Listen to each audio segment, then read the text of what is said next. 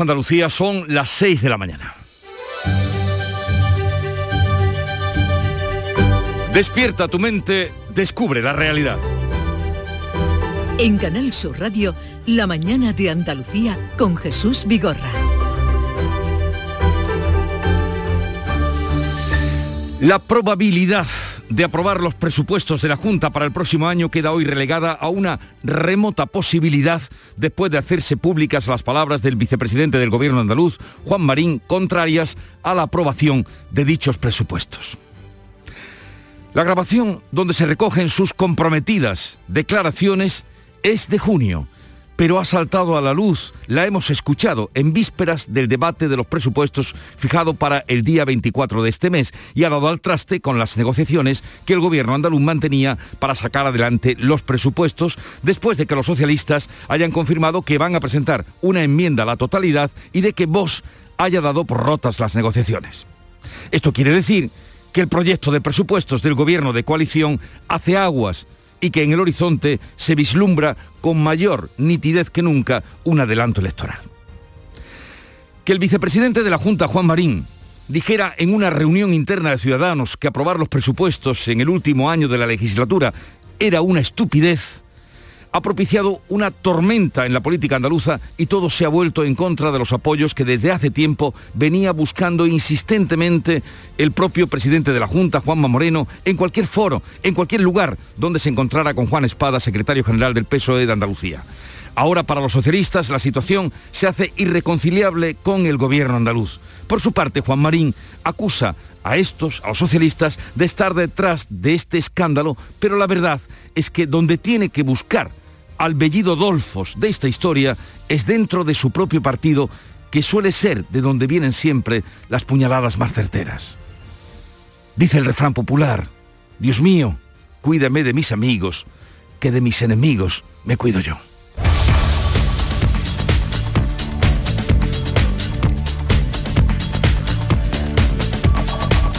Y vamos a contarles la actualidad de este día que comienza en la mañana de Andalucía, saludando a Carmen Rodríguez Garzón, que vuelve con nosotros después de unos días. Eh, bienvenida, Carmen. Gracias. buenos días. Con ganas, buenos días. Con ganas, eso está muy bien. Y con ganas queremos saber qué tiempo tenemos para hoy. Pues hoy nos dice la Agencia Estatal de Meteorología que tendremos cielos poco nubosos en Andalucía, solo puede haber alguna precipitación ocasional en el extremo más oriental y también en el área del estrecho. Las temperaturas se mantienen sin cambios apreciables y el viento soplará del este o noreste, aumentando durante el día con intervalos de levante fuerte en el litoral almeriense y también en el área del estrecho. Ya ven. En el panorama ni una gota de agua, pero una tormenta arrecia en la política andaluza. La oposición da por rota las negociaciones de los presupuestos andaluces tras la filtración de una grabación de Juan Marín en la que el vicepresidente califica de estupidez aprobar unas cuentas en el último año de legislatura. Y tras la publicación de esa grabación que tuvo lugar el pasado verano en una reunión interna de ciudadanos, el vicepresidente de la Junta ha explicado este martes que sus palabras corresponden a un momento en el que el gobierno central había anunciado recortes y considera que tanto PSOE como Vox han visto este asunto como una excusa para no facilitar la tramitación de las cuentas. Así lo explicaba en Canal Sur. Con ese escenario, lógicamente, era una estupidez y una irresponsabilidad presentarle un presupuesto a los andaluces de recortes en sanidad, en educación y en políticas sociales. Un asunto por el que se preguntaba el Ejecutivo andaluz a los miembros del Gobierno tras la reunión del Ejecutivo, tras el Consejo de Gobierno de este martes y decía Elías Bendodo, el portavoz, que el Gobierno es uno, que tiene una sola voz y que no contempla en ningún caso el adelanto electoral. La aprobación o no del presupuesto para el año 2022 no condiciona un adelanto electoral. La vocación del Gobierno, en cambio, sigue siendo agotar la legislatura. Desde el PSOE hablan de engaño masivo a los andaluces y Vox pide la dimisión de Marín y la convocatoria inmediata de elecciones. Sube la tasa de incidencia COVID en Andalucía, se acerca ya a los 50 casos por 100.000 habitantes. La incidencia acumulada ha subido 4 puntos y medio en Andalucía, la tasa se sitúa en 48,9, es la mayor desde septiembre. Este martes se han notificado casi 500 nuevos contagios y 5 fallecidos más y además se ha registrado la mayor subida de hospitalizados desde el 31 de agosto, con 28 ingresos más más. Son 202 los pacientes con COVID, 31 están en cuidados intensivos. En España la tasa de incidencia ha subido 6 puntos y medio. Se acerca a 89 casos por cada 100.000 habitantes en los últimos 14 días. Entre tanto, la actualización del semáforo COVID, la escala que determina los niveles de riesgo, se aplaza por el momento. Sí, porque algunas comunidades autónomas han pedido más tiempo para estudiar la propuesta que aprobaba ayer la Comisión de Salud Pública porque consideran que puede crear falsas expectativas de normalidad a la población. Lo que plantea el Ministerio es que se eleve al doble los casos por cada 100.000 habitantes para decretar el riesgo bajo, medio o alto. Lo justifica porque ya está vacunada el 90% de la población diana y porque los contagios producen menos casos graves que al comienzo de la pandemia. Así lo explicaba en el programa Por tu Salud de Canal Sur Radio el coordinador de vacunación de la Junta, David Moreno. Ese aumento de incidencia no se está acompañando de los casos graves que veíamos hace un año. ¿no? Algún caso grave habrá, algún caso de hospitalización habrá. Lamentablemente muchos de ellos son no vacunados pero, pero está claro que, que, la vacunación está funcionando porque si no la película sería como la del año pasado o peor. Este miércoles el sector del metal en la provincia de Cádiz vive hoy la segunda jornada de huelga general por el desacuerdo en el convenio colectivo. Las barricadas y enfrentamientos entre trabajadores y policía a las puertas de Navantia Cádiz y también en San Fernando protagonizaban ayer el inicio de esta huelga. Los sindicatos han condenado los actos violentos, también lo hacía la patronal y se hace eh, nada más que dar un espectáculo que no nos viene nada bien a nadie y donde hay que meterse y remangarse, me consta, por la Federación de Empresarios del Metal que lo están haciendo, es en las mesas y es en las negociaciones. Es lo que decía Javier Sánchez Roja, el presidente de los empresarios gaditanos, que ha cifrado el seguimiento de la huelga en un 15%, una cifra que elevan casi al 100% los sindicatos. El gobierno ha aprobado los nuevos criterios de evaluación en primaria, secundaria y bachillerato. Cambios que entrarán en vigor este mismo curso y que permitirá, por ejemplo, a los alumnos de segundo de bachillerato obtener el título con una asignatura suspensa. Contempla también la repetición de curso como algo excepcional. Se eliminan las pruebas de recuperación de junio y septiembre la ESO, según la ministra de Educación, Pilar Alegría. Se pretende reducir el abandono escolar, fomentando el esfuerzo sin castigo y la evaluación continua. Por tanto, estamos ante un nuevo sistema de evaluación que impulsa la cultura escolar basada en la confianza, en el trabajo colaborativo y la participación. Desde la Junta aseguran que van a acatar las nuevas medidas, pero hacen hincapié en reforzar la figura del docente y también en la importancia del esfuerzo personal. En deportes, el Betis celebra este martes su Junta General de Accionistas. Sí, se aprobaba la gestión del Consejo, el presupuesto de la actual temporada con un saldo positivo de 1.400.000 euros antes de impuestos y se confirmaba la construcción de la ciudad deportiva en el Sevilla. Lopetegui encara la semana de vuelta a la competición para preparar el choque contra el Alavés con la llegada de algunos de los internacionales, pero la noticia negativa negativa la lesión del Papu Gómez con Argentina, así que peligra su participación en el partido de este próximo fin de semana.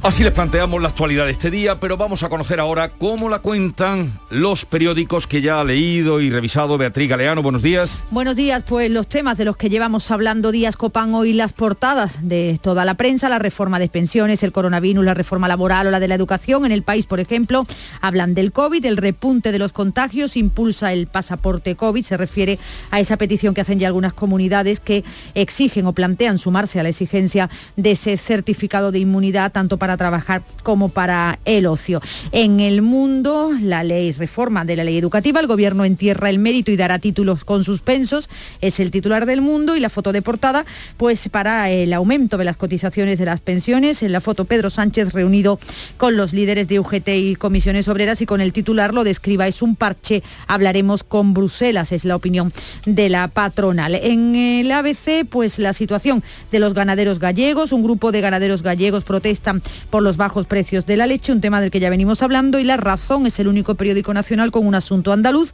El no del PSOE y Vox acercan las elecciones en Andalucía. Habla de la mala relación con Abascal, que dicen que acelerará la convocatoria de elecciones. En la prensa andaluza, también los temas que preocupan en Diario de Cádiz, tensión, piedras y fuego en Cádiz. Se refiere a esa imagen, es una imagen de policías antidisturbios por la carretera industrial ayer en esa manifestación, en esas concentraciones que había en las puertas de las eh, factorías por la huelga del, del, metal, del sector del metal. Asunto político regional en el sur de Málaga, un audio del vicepresidente de la Junta revienta la negociación de los eh, presupuestos y una foto de portada, la del Ideal de Granada, en un colegio, en el colegio Arrayanes, eh, unos niños rodeando a una gitana bailando y Pepe Luis Carmona, Toñere Heredia y Antonio Heredia a la guitarra llevaron el flamenco a los colegios en el Día Mundial del Flamenco que se celebraba ayer. Así viene la prensa hoy y la agenda informativa del día para este miércoles 17 de noviembre. Olga Moya, buenos días. Hola, buenos días. El Rey clausura hoy en Málaga la cumbre de Cotec Europa. Estará el presidente de la Junta. También van a participar los presidentes de Portugal y de Italia. En Sevilla hoy se inaugura Estenda Global 2021. Más de 500 empresas van a explorar sus posibilidades para salir a mercados internacionales.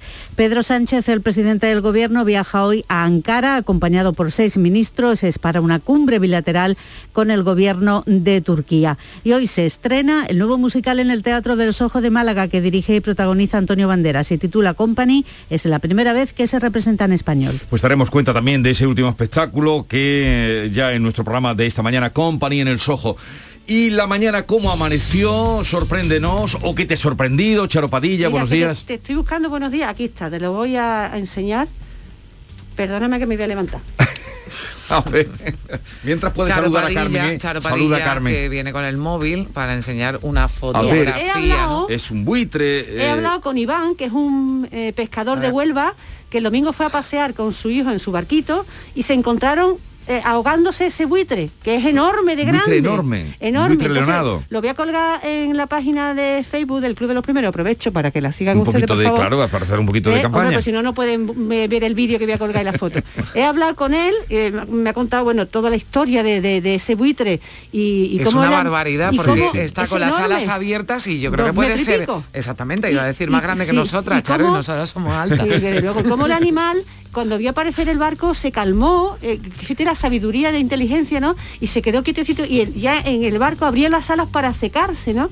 En fin, la historia de Iván, eh, la historia de Francisco Javier, que es un eh, hombre del bosque que se dedica a compra-venta de objetos usados, eso ha sido divertidísimo porque no va a... ¿Cuánto vale una cama de segunda mano? ¿Cuánto vale un frigorífico? En fin, y luego nos hemos ido con Curro, que está en, en Cantillana, y que el hombre se levanta a las cinco y media para andar se da una vueltecita por, por gusto. Y se vuelve a acostar. Por gusto. Por gusto. Y se vuelve a acostar. no, luego se va a su tienda, que, otro día hablaremos de la tienda. En fin, bueno. Oye, está muy bien lo que has dicho de la inteligencia del animal, hablando de este buitre leonado, que es impresionante, vean la foto. Ayer precisamente eh, hizo un canto a inteligencia o sabiduría o, genoma de los animales, precisamente Rosa Montero, eh, a la que le enviaré también esta foto y esto que tú me cuentas. En el Club de los Primeros, eh, Facebook, sigan la página, por favor. Eh, Charo Padilla, muchas gracias. Y ahora la música que nos llega de Canal Fiesta Radio, Estopa, muy conocida, vacaciones, número uno, número uno, este tema en octubre de 2005. Pues mira, le agradezco porque me gusta Estopa, me gusta esta canción que habla de vacaciones, así que pues, agradecida por la canción elegida. tómala como la bienvenida que te damos y sobre ella vamos a adelantar algunos de los personajes que tenemos invitados. De interés, por ejemplo, Hoy hablaremos con Marifran Carazo, es la consejera de Fomento, Infraestructuras y Ordenación del Territorio y ahora que se pone en marcha o se pretende dar impulso al corredor mediterráneo del que tanto tiempo llevan ustedes eh, oyendo hablar, hablaremos de ese asunto y también, como no, de la ley de suelo y si la nueva ley de suelo tan esperada mm. puede peligrar con la situación que tenemos ahora mismo política en Andalucía. Porque digamos que de alguna forma, al menos en lo que tiene que ver con esa ley, ya se había facilitado el trámite tanto por parte del PSOE como con Vox, pero claro, después de este escenario que estamos contando en el día de hoy, pues eh, ya veremos. Ya ¿Qué pasará con, la con la ley estrella y donde había consenso, desde luego, de unos y otros? Y otra, otra mujer política, veterana de la política andaluza, es Teófila Martínez, ahora presidenta de la Autoridad Portuaria de la Bahía de Cádiz, y al frente, de, o con ese cargo, emprende una eh, integración, integración, un plan bastante novedoso y ambicioso de integrar el puerto de Cádiz en la ciudad. Que también ha funcionado, ¿no? En ciudades como en Málaga. Málaga, por ejemplo, es, el referente. Desde luego, a Cádiz el, proyecto tiene muy buena pinta. ¿eh? Hablaremos con ella, será a partir de las 9 cuando hablaremos con Teófila Martínez eh, y a partir de ese momento pues nos asomaremos a la actualidad del día que hoy pasa indudablemente eh, por los más jóvenes, los niños, se sigue hablando de ello y su relación con las nuevas tecnologías. Y de eso hablaremos con el juez Emilio Calatayú y también del cambio climático visto desde el programa de esta casa que lleva ese nombre, Cambio Climático, y el análisis que hará hoy pertinente nuestro Javier Bolaño después de la decepción de Glasgow. Y también, como les apuntaba al principio, nos asomaremos al estreno de Company, el musical, en el Teatro del Sojo, el Teatro de Antonio Banderas, en Málaga. Este plantel tenemos. Bueno, pues no se lo pierdan, ya saben. Sigan con nosotros, que desde ahora y hasta las 12 estaremos por ustedes y con ustedes.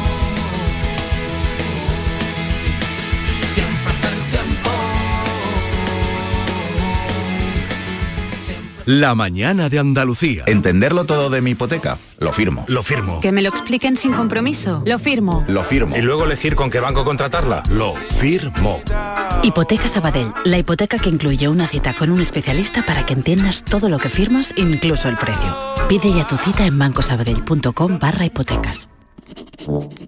Manolo, ¿estás pensando lo mismo que yo? Pues claro, Ana, estoy pensando en los romeros de Alanís. Jamón, paleta, caña de lomo y embutidos de bellota son su especialidad. Y ya hay que ir disfrutando. Como siempre me lees el pensamiento. Ahora mismo entro en shop.losromerosdealanís.com y en dos días tenemos nuestro jamón en casa. Pero ibérico de bellota, ¿eh, Ana? Los romeros de Alanís. De nuestras dehesas a tu mesa. Cierra los ojos e imagina el agua salada rozando tu piel en una playa kilométrica. Imagínate caminando por un sendero mágico o encontrándote en lugares de película. Ahora, abre los ojos y hazlo realidad. Huelva eleva tus sentidos. Entra en turismohuelva.org. La mañana de Andalucía con Carmen Rodríguez Garzón. Canal Sur Radio. Son las 6 y 17 minutos de la mañana. El gobierno andaluz resta importancia la polémica generada por el audio filtrado del vicepresidente Juan Marín, donde el pasado verano, en una reunión interna de su grupo, calificaba de estupidez aprobar unos presupuestos nuevos en el último año de una legislatura. El consejero de la presidencia, Elías Bendodo, cree que los socialistas están utilizando lo ocurrido como excusa para justificar su falta de apoyo a las cuentas del año que viene y se pregunta por la coincidencia entre la filtración y la negociación de los presupuestos. Según Bendodo, el Ejecutivo de la Junta es solo uno, tiene una sola voz y niega que la grabación del vicepresidente vaya a precipitar un adelanto electoral. El Gobierno de Andalucía, que es una única voz, quiere que haya presupuestos a toda costa. Si algo ha caracterizado a este gobierno, lo que le decía yo antes, no es un gobierno PP por un lado y Ciudadanos por otro, es un único gobierno con una única voz. Ahora bien, si el Partido Socialista lo que buscaba es una excusa para presentar la enmienda a la totalidad, ya la tiene, o por lo menos cree que la tiene. Juan Marín asegura estar tranquilo, se ha ratificado en las últimas horas en las posiciones que mantuvo en junio respecto a lo más conveniente ante un escenario de recorte. Javier Moreno, ¿qué tal? Buenos días. Muy buenos días. Mantiene que aprobar presupuestos en esas circunstancias será una estupidez, una postura que asegura que siempre ha mantenido. En el audio aludía a que se trata de un año electoral razonable en ese momento como defendí, porque ese audio no dice nada nuevo que yo ya no haya dicho anteriormente. Razonable sería, pues, si evidentemente no era posible eh, otro tipo de presupuesto, pues prorrogar los que teníamos. Considera Marín que utilizar este asunto como justificación para no facilitar la tramitación de las cuentas es una argucia de los dos grupos que han estado negociando y desprecia las críticas aludiendo a las peticiones de dimisión. Entiendo la expectación, entiendo que algunos pidan mi dimisión, pero si el PSOE, Vox, Izquierda Unida piden mi dimisión, es que algo estoy haciendo bien. Con este escenario, el proyecto de presupuesto del Gobierno de coalición parece estar definitivamente abocado a la devolución después de que los socialistas hayan confirmado que van a presentar una enmienda a la totalidad y de que Vox haya dado por rota las negociaciones. El PSOE asegura que las declaraciones de Marín son gravísimas, las declaraciones son gravísimas y lo cambian todo. Cree ahora que la hoja de ruta estaba marcada desde junio y pide explicaciones a Juanma Moreno. Ángeles Ferris habla de engaño masivo a los andaluces. Es intolerable Es lamentable, sobre todo porque es un engaño masivo. Resulta que desde julio tienen su hoja de ruta perfectamente marcada. Creemos que el señor Moreno Bonilla tiene que salir a dar explicaciones. Nosotros, por nuestra parte, como le he dicho, no vamos a sentarnos a negociar con alguien que engaña a la gente y desde luego vamos a presentar una enmienda a totalidad. Desde Vox, Macario Valpuesta ve hipocresía en el gobierno por haber estado atribuyendo a su grupo interés electoral. Pide la dimisión de Marín y la convocatoria de elecciones y dice a Moreno que no puede ser cómplice. Estas personas no pueden estar ni un minuto más en el gobierno y nosotros creemos que merecerían la inmediata dimisión. Y creemos también que el señor Moreno Bonilla, Juanma Moreno, no puede ser cómplice de esta situación y creemos que la única salida lógica a esta mm, manifestación de lo que realmente están pensando es la convocatoria inmediata de elecciones. Más reacciones unidas Podemos acusar al Ejecutivo de anteponer su supervivencia a una recuperación justa en Andalucía. Martina Velarde habla de un presupuesto de recortes que el propio Gobierno prefiere no aprobar y dice que su enmienda a la totalidad está completamente justificada. Entienden que es mejor ni siquiera aprobarlo. Y Moreno Morilla y él están jugando con los tiempos para convocar elecciones. No les importa Andalucía, les importa su sillón. Tienen que dimitir. Los populares ven, sin embargo, el interés del PSOE detrás de esa filtración. Tony Martín asegura que la mano sigue tendida porque la apuesta de su partido es la negociación. Eh, lo que pensamos es que lo importante es que no nos distraigan eh, de ese objetivo importante que es beneficiar la vida de los andaluces. Nada, ni filtraciones en días especialmente interesantes para algunos partidos, eh, ni nada parecido. Pues pese a la postura de la oposición, el consejero de Hacienda Juan Bravo asegura que la puerta sigue abierta para PSOE y Vox en la negociación de los presupuestos, aunque admite que es complicado, lo decía en Cádiz en la presentación de los presupuestos a los empresarios de la provincia. Antes, tras el Consejo de Gobierno, Bravo restaba importancia a la grabación de Marín del pasado verano, argumentando que en julio se comunicó al Gobierno andaluz que recibiría 2.300 millones de euros menos y en ese momento decía alguien pudo tener la incertidumbre de si era mejor prorrogar o aprobar, pero en ese contexto. Dice que no se ha debatido nunca en el Consejo de Gobierno la posibilidad de no hacer unas cuentas para 2022. Insistía en defender la negociación que ha mantenido y que mantiene con todos los grupos y decía además que queda demostrada la intención del Gobierno de un acuerdo, porque hoy mismo iban a reunirse con el PSOE de nuevo. Cuatro, cinco, seis pueden estar asumidos.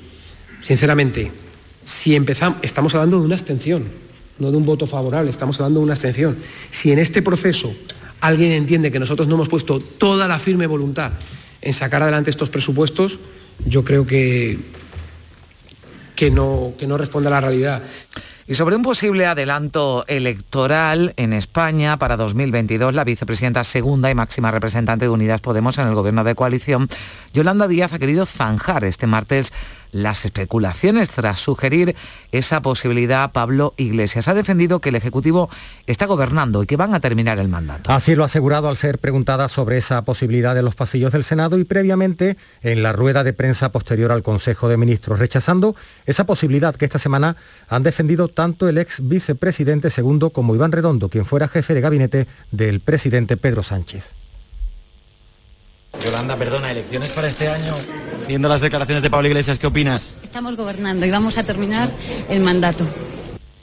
Iglesias afirmó en RAC 1 que no descartaba la convocatoria de elecciones generales anticipadas el año que viene. Decía que para hacer política es determinante elegir el momento y el terreno de combate. También sobre este asunto, la portavoz del Ejecutivo, Isabel Rodríguez, ha asegurado que no le gustan los futuribles y que el escenario actual es de tranquilidad absoluta. Pues el Centro de Investigaciones Sociológicas, el CIS, tiene previsto dar a conocer este miércoles su barómetro correspondiente al mes de octubre que se realizó justo cuando se zanjaba la polémica entre los socios de coalición a cuenta de la derogación de la reforma laboral. El anterior sondeo electoral del CIS, publicado el 15 de octubre, volvía a situar al PSOE en cabeza con un respaldo del 28,5%, pero con el PP recortando distancias y colocándose a seis puntos de los de Pedro Sánchez gracias a un respaldo estimado del 22,1%. Vox bajaba levemente hasta anotarse un 13,2%, Unidas Podemos subía medio punto hasta el 11,8% y Ciudadanos se quedaba con un apoyo del 6%, rompiendo la racha de subidas que venía acumulando desde el pasado mes de mayo. Bueno, pues hoy conoceremos esos eh, datos eh, del CIS mientras el Gobierno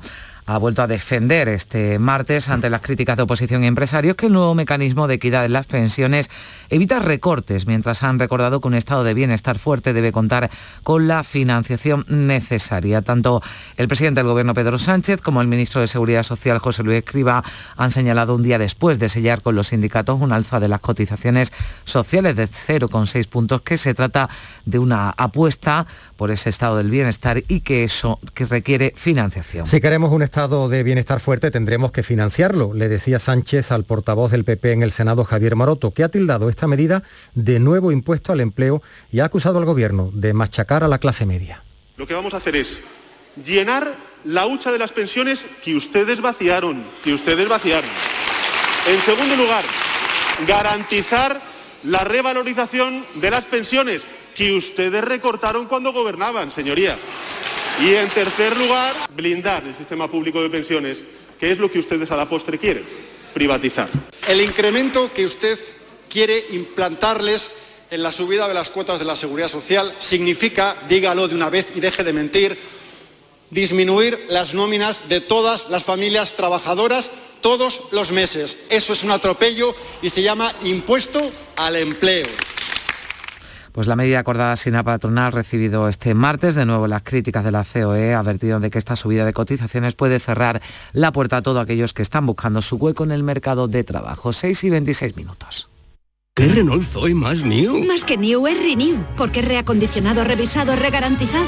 No se me ocurre nada más con re, pero puedes beneficiarte de hasta 7.000 euros con el plan Moves 3. Pues re bueno. Llévate un Zoe seminuevo 100% eléctrico tan renew que será mejor que new. Descúbrelo en la red Renault de Andalucía. Imagina que metes la mano en el bolsillo de tu abrigo y te encuentras un décimo de lotería de Navidad con una nota que pone... Estos días he soñado que me tocaba el gordo. Y en ese sueño siempre lo celebraba contigo. Feliz Navidad. Ahora imagina que en vez de recibirlo, eres tú quien lo envía. 22 de diciembre, sorteo de Navidad. Compartimos la suerte con quien compartimos la vida. Loterías te recuerda que juegues con responsabilidad y solo si eres mayor de edad. Fatiga, disnea, cansancio, debilidad muscular, dificultad respiratoria, dolor al respirar. ¿Sabías que estos son secuelas de la COVID? ¿Y sabías que tu fisioterapeuta puede ayudarte a combatirlas? No lo dudes y localiza a tu fisioterapeuta más cercano. Es un consejo del Colegio Profesional de Fisioterapeutas de Andalucía. La mañana de Andalucía. Les venimos contando la actualización del semáforo COVID de la escala que determina los niveles de riesgo se aplaza por el momento después de que lo aprobara esos nuevos criterios la Comisión de Salud Pública que relajara los criterios del semáforo COVID es decir, el índice de incidencia del COVID por 100.000 habitantes en el que se establecen limitaciones y aforos. Se eleva de 50 a 100 los contagios para declarar una población en riesgo bajo, pero como decimos, de, momento esa medida se aplaza. Los datos que dicen, recordamos, aquí en Andalucía sube la tasa de incidencia, se sitúa ya en casi 50 casos por cada 100.000 habitantes, eh, se ha subido cuatro puntos y medio, la mayor subida desde septiembre. Dice el gobierno andaluz, confía en que las navidades no supongan un repunte importante de COVID en la comunidad, que la incidencia está subiendo levemente y que tienen poco reflejo de momento en las hospitalizaciones. Las navidades deben ir bien. Esperemos que la subida se pueda contener. En cualquier caso, llamamiento a la responsabilidad. Es compatible divertirse estas navidades, es compatible celebrar las comidas de empresa con responsabilidad, con moderación. En resumen, con sentido común. Black Week de Hyundai patrocina este programa. Vamos ya con el avance del deporte, Antonio Camaño.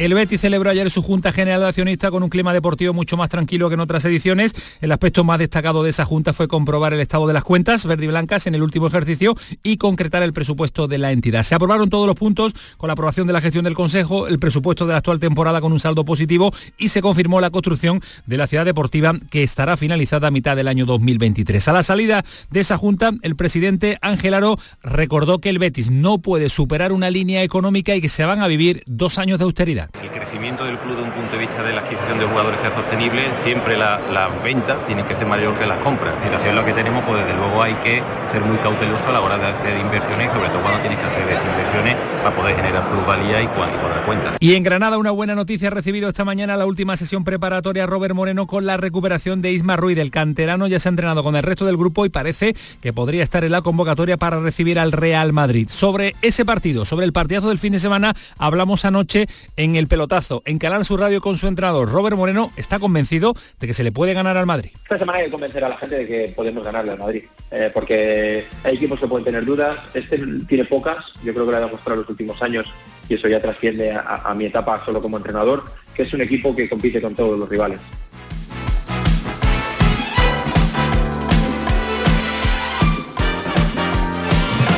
¿Existe algo más valioso que el tiempo? Pues no. Por eso, esta Black Week Hyundai te lo regala. Porque si compras un Hyundai te ahorras muchos meses de espera para tener tu coche. Black Week de Hyundai. Lo quieres, lo tienes. Condiciones especiales para unidades en stock. Más información en hyundai.es. Andalucía son las seis y media de la mañana. La mañana de Andalucía con Jesús Vigorra. Y a esta hora repasamos en titulares el resumen de la actualidad que le venimos contando con Carmen Rodríguez Garzón.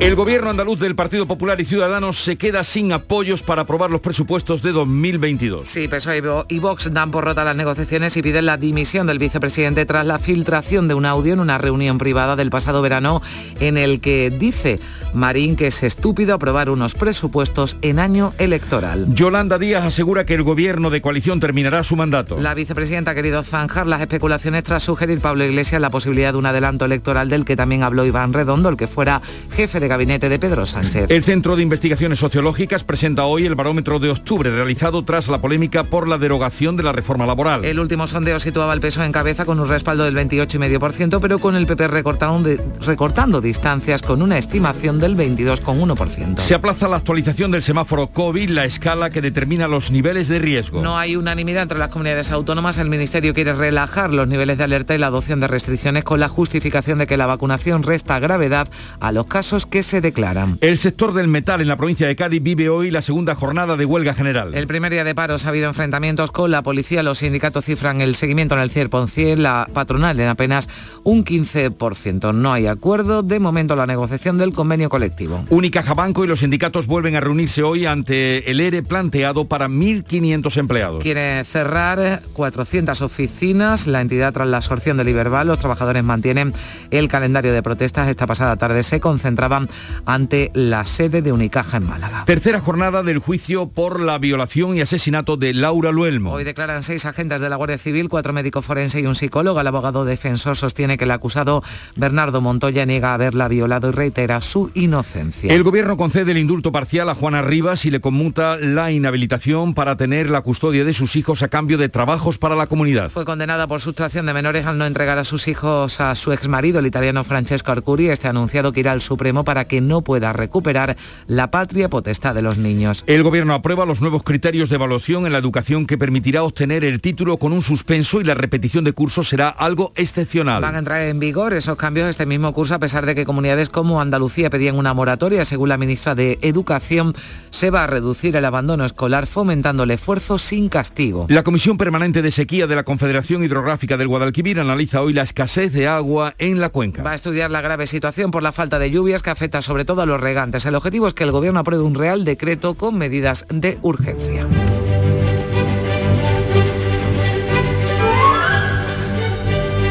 Llevamos una semana de santos muy frecuentes. Eh, San Alberto el lunes, Margarita ayer y hoy Santa Isabel de Hungría. Y hay muchísimas eh, personas, muchísimas mujeres con el nombre de Isabel. Isabel, Maribel, o sea, todas en Mabel, acuérdense, acuérdense. Acuérdense hoy. Eh, bien, un breve reseña de Santa Isabel de Hungría. Era hija del rey Andrés II, que era el hierosolimitano, no sé por qué, pero ese era su nombre, y su madre, eh, Gertrudis, que fue precisamente asesinada. Isabel se quedó viuda siendo aún joven, dedicó su riqueza a los pobres, construyó hospitales y allí atendió personalmente a los más necesitados y a partir de su canonización, que fue en el siglo XIII, se convirtió en símbolo de caridad en toda Europa. Y tal día como hoy, Día 17 de noviembre de 1929 aparece por primera vez en una tira cómica Popeye. El nombre viene del inglés Popeye, que literalmente significa ojo saltón, y apareció Popeye y claro, no sé si en el primer cómic salió ya Olivia, pero si quien estaba era Brutus. Y las espinacas seguro también, ¿no? Porque anda que no nos han dado con las espinacas, para que fuéramos tan fuertes como Popeye. Pues tal día como hoy del año 29. Y tal día como hoy, otra, otra efeméride histórica, 1966, dos aviones de Estados Unidos colisionan sobre la provincia de Almería y caen cuatro bombas atómicas, tres en las cercanías de Palomares y otra en las proximidades de la capital almeriense. Se tardó tres meses en encontrarlas. Y fue un día como hoy. Pues eh, fíjate, todavía colea ese asunto por la limpieza, ¿no? Almería tiene ahí dos frentes abiertos de los que hablamos continuamente y sin visos de solución, ¿no? Que son Palomares y el Algarrobico. Y, hoy, se volverá a hablar, seguro, de las bombas de Palomares. Y la cita del día, que dice así, la traición es una mancha que jamás envejece. Esto lo pone eh, Pérez Reverte en boca de Angélica de Alquezar Velázquez, que es la, joven que está enamorada, que cuenta la historia. Eh, la traición es una mancha que jamás envejece. Ni envejece, ni se quita, ni se limpia, claro. Ahí permanece, no se olvida. Las traiciones no se olvidan. Eh, vamos ahora, ustedes tomen por donde quieran la cita que le proponemos hoy. Vamos ahora a una segunda entrega de lo que dice el kiosco, lo que trae la prensa. Beatriz Galeano, te escuchamos. Bueno, vamos a comenzar con la prensa regional, con lo que preocupa a los andaluces que aparecen en esas portadas. En Diario de Cádiz, por ejemplo, la situación de esa huelga, lo que ocurrió ayer en Cádiz, tensión piedra y fuego en Cádiz, la huelga indefinida en el sector del metal, en la imagen policías antidisturbios, lo contábamos ayer aquí en directo, esas barricadas y también piquetes. En el sur de Málaga, un asunto político regional importada, un audio del vicepresidente de la Junta revienta la negociación de los presupuestos, dice el sur. Este es un tema que aparece prácticamente en todos los periódicos andaluces. También en sur de Málaga, ahora gano 1.500 euros menos al mes, dice un transportista. Esa es la foto de portada. En Ideal de Granada hablan de nuevo hoy de la mesa del ferrocarril que dicen concede otros tres meses al gobierno antes de elevar el tono, pues aceptan el primer estudio, que ese primer estudio que se va a hacer del corredor del Mediterráneo se entregue en el mes de febrero. En Córdoba un dato para la reflexión, 6.000 cordobeses se niegan a vacunarse contra el COVID. Es verdad que parecen muchos, aunque representan solo un 0,76% de la población cordobesa, pero bueno, es un número que todo el mundo quiere recortar. En la voz de Almería también hablan hoy de coronavirus, el COVID repunta en Almería y ataca más a no vacunados. Insisten, cinco de los seis ingresados en las UCIs en Almería no han recibido ninguna dosis de la vacuna. En Huelva Información siguen, igual que nosotros, con el juicio a Bernardo Montoya, así que su titular de portada es para este tema. Bernardo Montoya insiste en que ni mató ni violó a Laura Luelmo. También destacamos el Festival Iberoamericano, consagra a Paco Ortiz, onubense, como mejor cineasta andaluz. En el ideal de Jaén, marcha de unidad contra la violencia y en apoyo al alcalde de Navas de San Juan. Es una concentración que hubo ayer en este pueblo jiennense en apoyo al alcalde de este pueblo porque el, sábado eh, intentaron quemar su casa. Y en Diario de Sevilla la foto de portada para SICAP, la Semana del Caballo. SICAP abre sus puertas en el Palacio de Congresos con más de 350 ganaderías representadas. Es un tema del que se va a hablar mucho desde el punto de vista económico, pero que también en imagen y en fotografía tendremos seguro algunos reportes. Eh, en la prensa nacional, los temas de los que llevamos hablando reforma de las pensiones, reforma laboral, de la educación, por ejemplo, el país. El repunte de los contagios impulsa el pasaporte COVID de coronavirus y también un asunto más duro, la Iglesia española ha pagado 2 millones a 173 víctimas de abusos. En el mundo, el gobierno entierra el mérito y dará títulos con suspensos. Es el titular para esa reforma educativa que está llevando a cabo el gobierno y en la foto de portada para esa reunión en Pedro Sánchez con los líderes de UGT y comisiones obreras. Un Pedro Sánchez sentado en una mesa con los eh, líderes sindicales y aparece erguido pero con los brazos cruzados. En ABC el tema de portada, los eh, ganaderos gallegos, un grupo de ganaderos gallegos protesta ayer por los bajos precios de la leche. No solo lo hacen los gallegos, lo hacían los andaluces, por ejemplo, la semana pasada. Y un asunto de portada en La Razón, el único periódico que aparece, en el que aparece hoy un tema andaluz, el no del PSOE y Vox acercan elecciones en Andalucía. Dice La Razón, la mala relación con Abascal acelerará la convocatoria electoral. Veremos a ver qué pasa en los próximos días. El horizonte, desde luego, se vislumbra ese adelanto electoral más nítido que nunca. Son las 6.39 minutos de la mañana, sintonizan Canal Sur Radio, sigue la información. La mañana de Andalucía. Había una vez un marquito chiquitito que no podía navegar. Reserva por solo 60 euros sin gastos de cancelación y pago en hasta 6 meses tu crucero fantástico con viajes El Corte Inglés y MSC Cruceros. Todo incluido por Mediterráneo, Caribe o Norte de Europa desde 269 euros más tasas y cuota de servicio de hotel. Financiación ofrecida por Financiera El Corte Inglés y sujeta a su aprobación. Consulta condiciones en viajeselcorteinglés.es. Imagina que una mañana llegas al trabajo y te han dejado un décimo de lotería de Navidad con una carta. Y no pone quién es, solo pone... Hay algo que me haría más ilusión que que me tocase la lotería. Y es que nos tocase a los dos. Feliz Navidad. Ahora imagina que en vez de recibirlo, eres tú quien lo envía. 22 de diciembre, sorteo de Navidad. Compartimos la suerte con quien compartimos la vida. Loterías te recuerda que juegues con responsabilidad y solo si eres mayor de edad. El podólogo puede realizar tratamientos quirúrgicos que afectan al pie. Puede diagnosticar, tratar y prevenir cualquier patología relacionada con los pies, así como prescribir medicación. Igualmente puede realizar pruebas diagnósticas radiológicas o ecografías en el pie. Ponte en manos de profesionales sanitarios titulados en podología. Colegio Profesional de Podólogos de Andalucía. Canal Sur Radio, La mañana de Andalucía con Jesús Vigorra. Son las 7 menos 20 minutos. El sector del metal en la provincia de Cádiz vive hoy la segunda jornada de la huelga general por el desacuerdo en el convenio colectivo. Las barricadas y enfrentamientos entre trabajadores y policías a las puertas de Navantia, Cádiz y también en San Fernando protagonizaban ayer el inicio de la huelga. Los sindicatos han condenado los actos violentos, también lo hacía la patronal. En el campo de Gibraltar se cortaban además los accesos a centros de trabajo como la refinería CEPSA o Acerinox. Un trabajador era detenido por un delito contra la seguridad del tráfico. En cuanto al seguimiento, dicen los sindicatos que en la primera jornada de la huelga del metal ha sido prácticamente del 100% en las grandes industrias, aunque reconoce que ha sido algo menor en las empresas auxiliares, cifras que distan bastante de las aportadas por la patronal, que sostiene que ha sido únicamente de un 15% en el conjunto de la provincia de Cádiz. Esto decía desde UGT José Manuel Rodríguez Saucedo. No entendemos qué intenciones tiene la patronal FENCA de desprestigiar el movimiento y la movilización que están llevando a cabo los trabajadores cuando dicen de que un 15% tan solo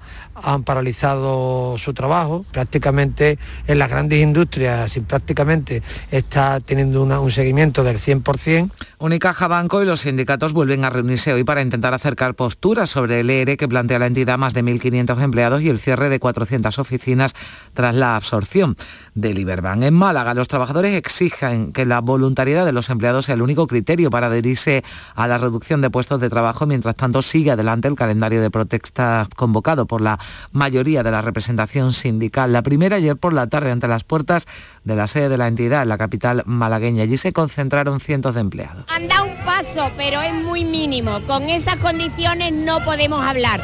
Ha ganado más de 1.300 millones con la fusión, con las y queremos voluntariedad. 15 días para terminar las negociaciones y nos vemos eh, inmersos en unas medidas unilaterales y esto no, no, hay forma de avanzar. Y los trabajadores de la base militar de Morón en Sevilla piden junto a sindicatos y alcaldes de la zona que se garantice la continuidad de sus puestos de trabajo en la negociación del tratado bilateral con Estados Unidos y también su equiparación con los empleados de la base de Rota. Ayer se concentraban ante las instalaciones de Morón y aunque la marcha del cuerpo de marinesa italiana no les afecta directamente, los trabajadores temen, lo decía José María Pérez del sindicato CESI, que finalmente tenga repercusión en los empleos civiles. Son 350 en el caso de Morón. O por lo menos hay muchas fórmulas.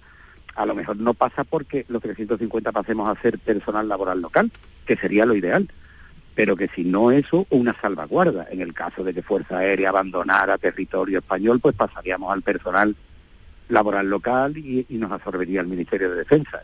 Y estamos hablando hoy también de educación porque ya saben que el Gobierno ha aprobado los nuevos criterios de evaluación, promoción y titulación para primaria, secundaria, bachillerato y FP, unos cambios que van a entrar en vigor este mismo curso y que permitirá, por ejemplo, a los alumnos de segundo de bachillerato tener el título con una asignatura suspensa. También contempla la repetición de curso como algo excepcional. Se eliminan las pruebas de recuperación de junio y de septiembre en la ESO. Dice la ministra de Educación que el objetivo es reducir el abandono escolar fomentando el esfuerzo sin castigo y también la evaluación continua. Desde Andalucía, el consejero de Educación Javier Imbroda insiste en que van a acatar estas nuevas medidas, pero hacen hincapié en reforzar la figura del docente y también en la importancia del esfuerzo personal.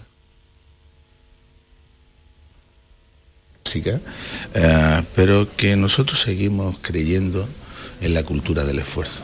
Este es el gran mensaje que queremos trasladar a la comunidad educativa en particular y a la sociedad en general. Y seis agentes de la Guardia Civil, cuatro médicos forenses y un psicólogo tienen previsto declarar hoy en la tercera jornada del juicio que se sigue en la Audiencia Provincial de Huelva por el crimen de la joven profesora zamorana Laura Luelmo, de 26 años, ocurrido en diciembre de 2018 en el Campillo. El único acusado, Bernardo Montoya, se declaraba inocente cuando era preguntado por los periodistas a su llegada ayer a la audiencia provincial. Bernardo, ¿qué has declarado? ¿Te arrepientes? El abogado defensor Miguel Rivera sostiene que Montoya no violó a la joven profesora, que aún no se ha abordado el tema sobre la acusación de asesinato que pesa sobre su defendido. Eso tiene exactamente, que él no la violó. Eso es lo que él sostiene hasta la muerte, que no la violó, que no la violó que no la vio, que no la vio. De eso todavía no se ha hablado nada, de eso se, irá hablando, se irá hablando cada cosa a su tiempo porque estamos en el segundo día, quedan todavía dos días más. Y la Policía Nacional ha abierto una investigación tras el hallazgo de una bolsa llena de huesos junto a las vías del ferrocarril en la capital almeriense a la altura del puente de la Avenida del Mediterráneo. Las primeras investigaciones apuntan a que se trata de huesos muy viejos y los forenses deberán determinar la antigüedad de los mismos. El ex marido de Juana Rivas, por otro lado, el italiano Francesco Arcuri anuncia que va a recurrir al Supremo y a la justicia europea si es necesario para que Rivas no recupere la custodia de los niños después de que el gobierno le haya concedido el indulto parcial. Esta mujer de Maracena fue condenada por sustracción de menores al no entregar a sus hijos al padre. En el indulto parcial se recoge que queda sin efecto la inhabilitación para tener la patria potestad de sus hijos a cambio de 180 días de trabajo para la comunidad. Además, como ya ha cumplido cinco meses de pena, solo le quedarían siete meses de privación de libertad. Su abogado Carlos Arangüez confía en que el magistrado sea razonable y suspenda la pena. Lo más normal es que se suspendiera la pena. Si no fuera así, nosotros pediríamos a instituciones penitenciarias que se aplicara un tercer grado penitenciario, que es un régimen pues, eh, de prácticamente libertad.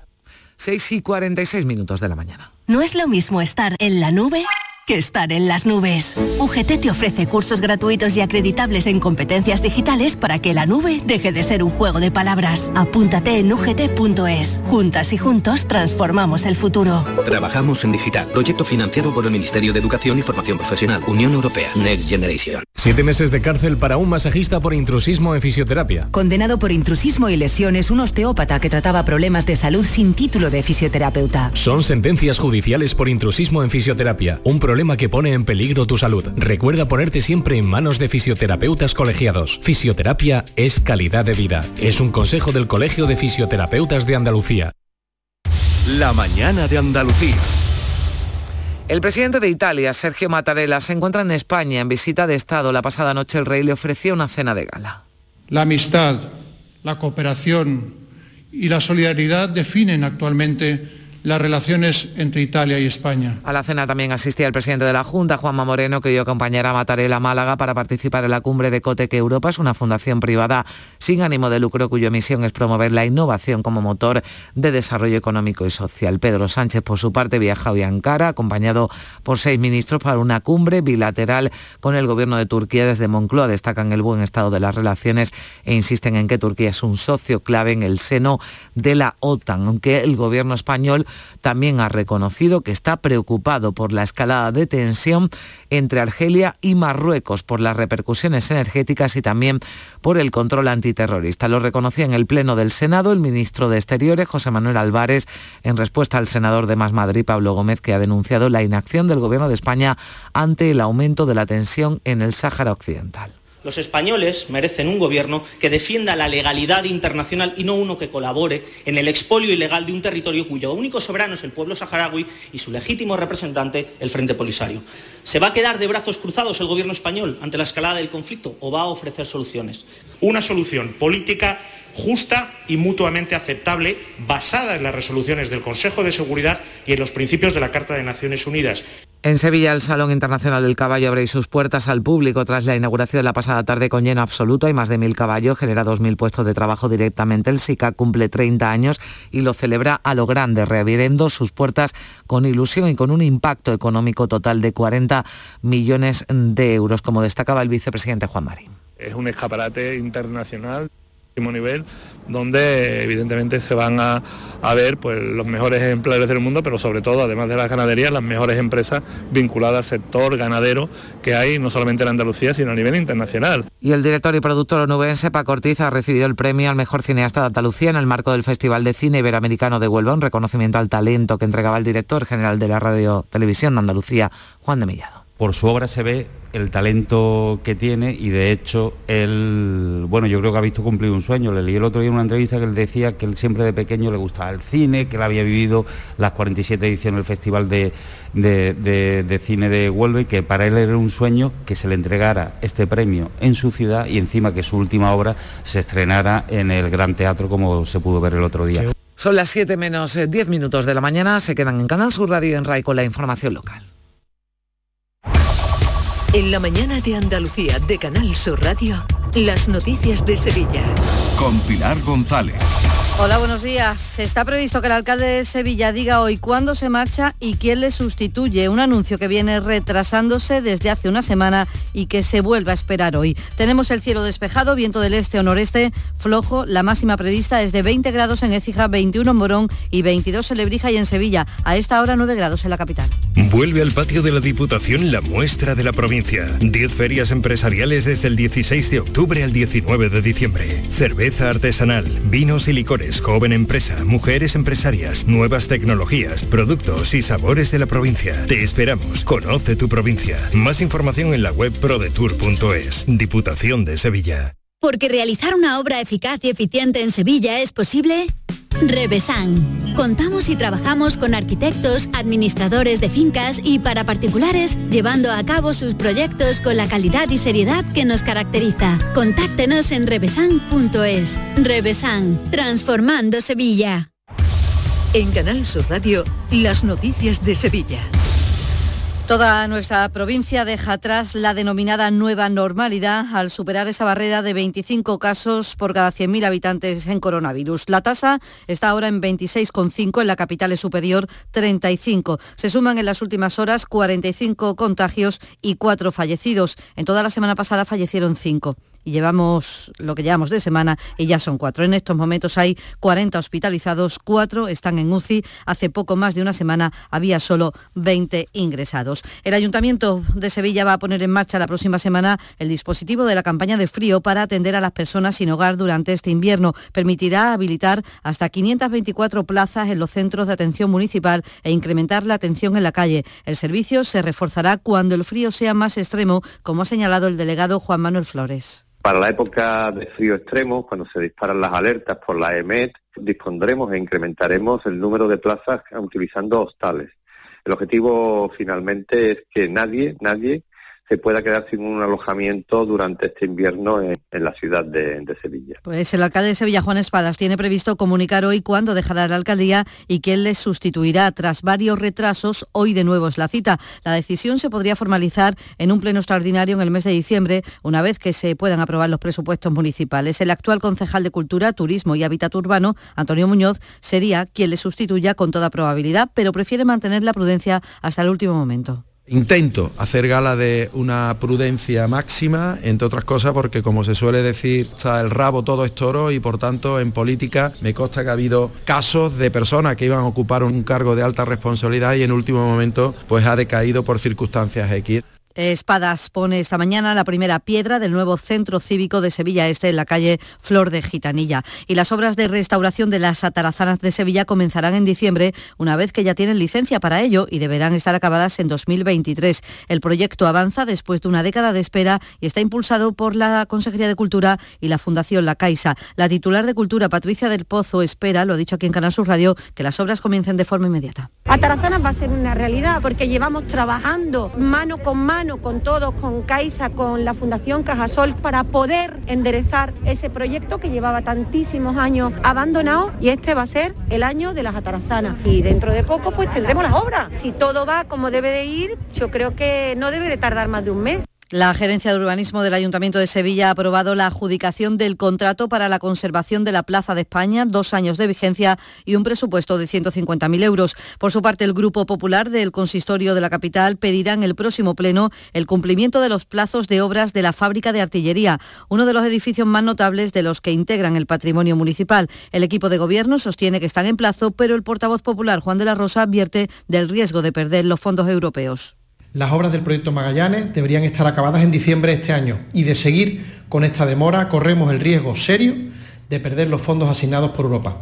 La situación de la fábrica de artillería es un ejemplo más de la desidia municipal y la política de marketing de espadas. A añadir que el ayuntamiento ha iniciado el proceso para demoler las infraviviendas ubicadas junto a la Avenida de la Paz en el Polígono Sur. Para ello ha desalojado a 17 familias. Son las 6 de la mañana y 55 minutos. Sevilla, pueblos donde emprender y ser feliz.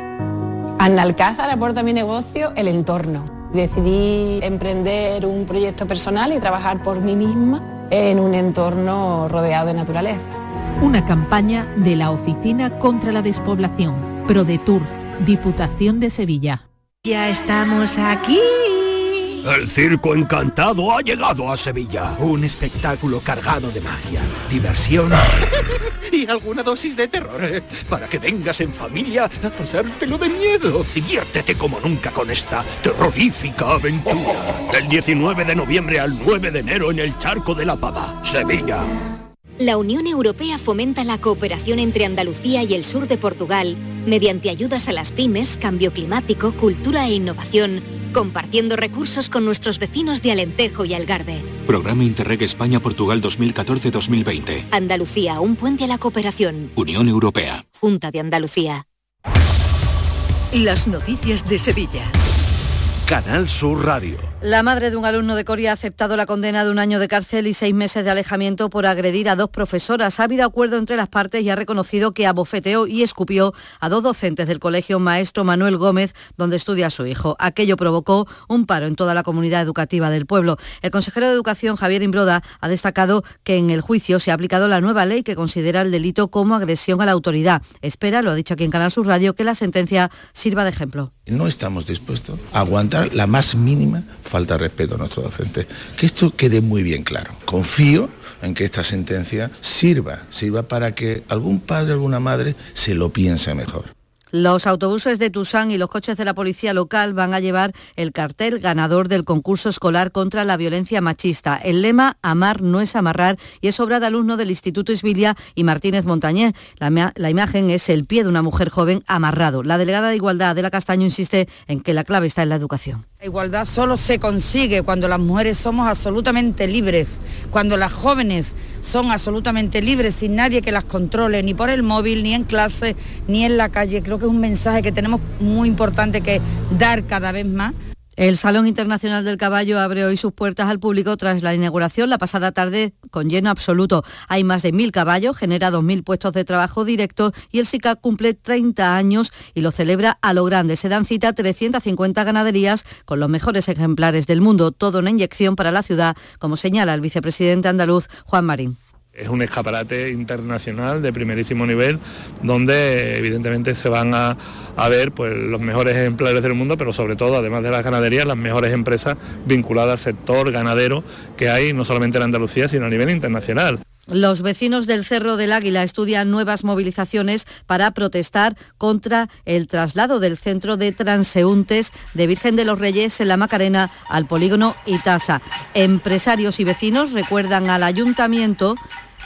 que deben estar en una zona residencial no industrial y que ese enclave está muy cerca de barrios muy desfavorecidos. Cada noche hacen una cacerolada, la están escuchando la de anoche, pero no descartan otras protestas, como apunta el portavoz vecinal David Castro. El barrio del Cerro es un barrio que, por la ubicación que tiene, está ahora saliendo adelante lo que tenemos que impulsar es, y ayudar a que este barrio siga saliendo adelante. Se están haciendo caceroladas y si eh, llega un momento en el que haya que salir a la calle, pues habrá que salir a la calle porque hay que hacerse oír, no podemos permitir que le hagan esto al barrio. Les contamos también en Laboral que los trabajadores de la base militar de Morón piden junto a sindicatos y alcaldes de la zona que se garantice la continuidad de sus puestos de trabajo en la negociación del tratado bilateral con Estados Unidos y su equiparación con los de la base de Rota. Este martes se han concentrado y aunque la marcha del cuerpo de marines a Italia en principio no les afecta directamente, los trabajadores temen que finalmente tenga repercusión en los empleos civiles 350 en el caso de Morón. Antonio Camaño, Deportes, adelante. El Betis celebró ayer su Junta General de Accionistas con un clima deportivo mucho más tranquilo que en otras ediciones. El aspecto más destacado de esa Junta fue comprobar el estado de las cuentas verde y blancas en el último ejercicio y concretar el presupuesto de la entidad. Se aprobaron todos los puntos con la aprobación de la gestión del Consejo, el presupuesto de la actual temporada y sobre todo se confirmó la construcción de la ciudad deportiva que estará finalizada a mitad del año 2023. Y en el Sevilla, pendiente a la llegada del Papu, será esta tarde, no jugó con Argentina en el día de ayer lesionado en una de sus rodillas. Vamos a ver la evolución del jugador argentino y si puede estar este próximo fin de semana a las órdenes del OPT. Les contamos que la Universidad de Sevilla celebra hoy y mañana su octava feria de empleo. A esta hora 8 grados en el Garrobo, 5 en Estepa, 6 en Navas de la Concepción, 9 en Sevilla.